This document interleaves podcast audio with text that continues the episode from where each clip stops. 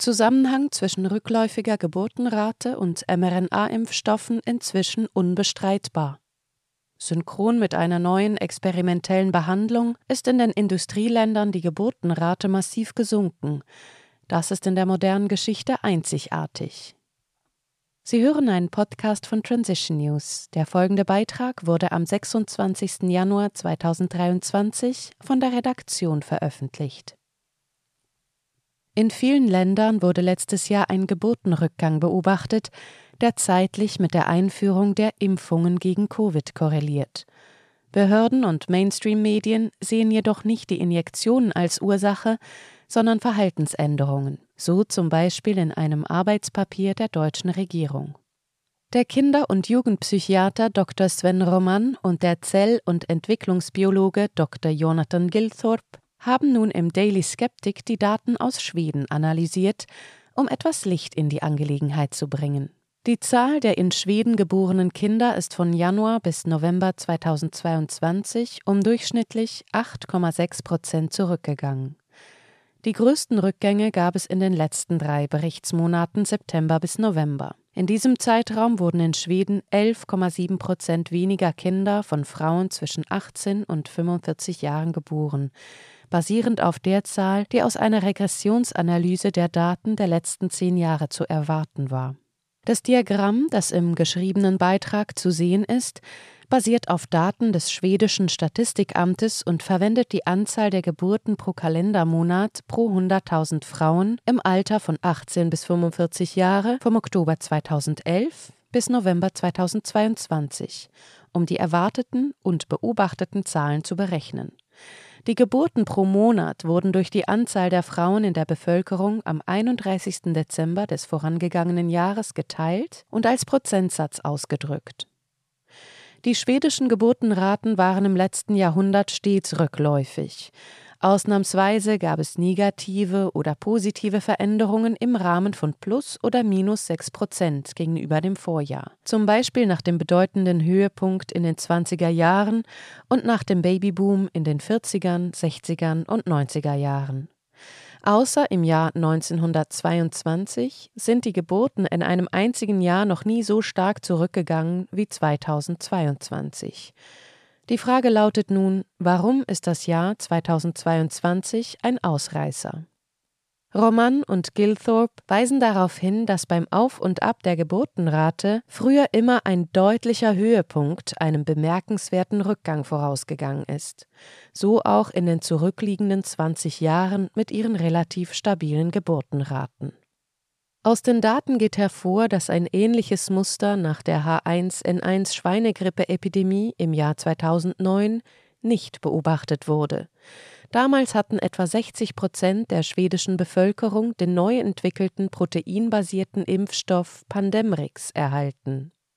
Die Exposition der meisten Frauen im gebärfähigen Alter 18 bis 45 Jahre gegenüber der experimentellen mRNA-Injektion begann im Mai 2021, als sie für Personen unter 65 Jahren ohne Risikofaktor eingeführt wurde. Im Durchschnitt sind 4,6 Prozent aller Geburten in Schweden Frühgeburten, also nach weniger als 37 Wochen oder 8,3 Schwangerschaftsmonaten, basierend auf dem Zeitraum von 2016 bis 2021. Daher wäre eine Auswirkung auf die Geburtenrate durch Genpräparate ab Januar 2022 zu erwarten, was auch der Fall ist.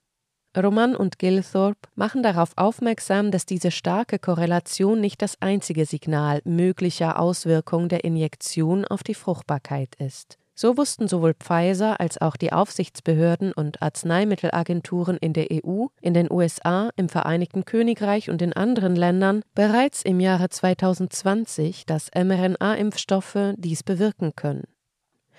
Der Antrag von Pfizer beim japanischen Patentamt im Jahr 2020 zeigte nämlich, dass die intramuskuläre Injektion von modifizierter mRNA mit derselben Formulierung für die Träger der Lipid-Nanopartikel wie bei der Injektion gegen Covid sich weit im Körper und von der Injektionsstelle weg verteilte. Die mRNA reicherte sich an und wurde in Organen einschließlich der Eierstöcke von weiblichen Ratten exprimiert. Roman und Gilthorpe zufolge geht dieses Profil der mRNA-Verteilung und Expression weit über das hinaus, was man von einem typischen Impfstoff auf Proteinbasis erwarten würde. Trotzdem habe die EMA das Pfizer-BioNTech-Präparat als Impfstoff gegen einen Infektionserreger eingestuft. Dies habe es den beiden Unternehmen im Rahmen der 2009 erlassenen Rechtsvorschriften ermöglicht, den strengeren Regulierungsrahmen eines Gentherapieprodukts oder eines Produkts für neuartige medizinische Therapien, GTMP für Gene Therapy Medicinal Products oder ATMP für Advanced Therapy Medicinal Products, zu umgehen. Dieser sollte gemäß den beiden Experten für alle mRNA, DNA oder viralen Vektorimpfstoffe gelten, die ein intaktes, membranverankertes Spike-Protein exprimieren, dessen biologische Funktionen nicht vollständig bekannt sind.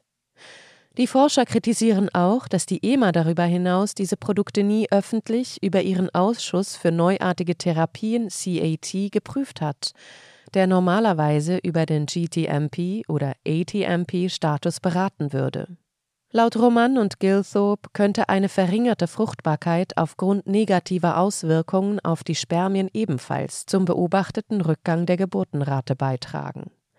Eine Studie an Samenspendern in Israel zeigte nämlich, dass die Anzahl und Beweglichkeit der Spermien fünf Monate nach der Verabreichung des mRNA-Impfstoffs von Pfizer deutlich reduziert waren.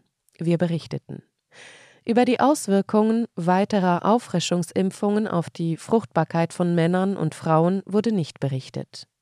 Die Experten resümieren, es ist nicht bekannt, ob oder wie die mRNA-Impfung mit dem Rückgang der Geburtenraten zusammenhängt, der seit 2021 nicht nur in Schweden, sondern weltweit zu beobachten ist.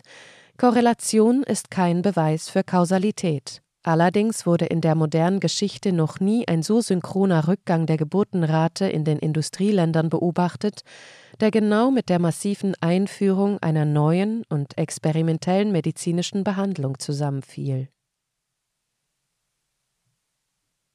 Sie hörten einen Podcast von Transition News. Mein Name ist Isabel Barth. Ich wünsche Ihnen einen angenehmen Tag und freue mich auf das nächste Mal. Dieser Podcast konnte nur entstehen, weil zahlreiche Leser und Leserinnen Transition News regelmäßig durch Spenden unterstützen. Wenn auch Sie uns unterstützen wollen, klicken Sie den entsprechenden Button auf unserer Website an. Vielen Dank.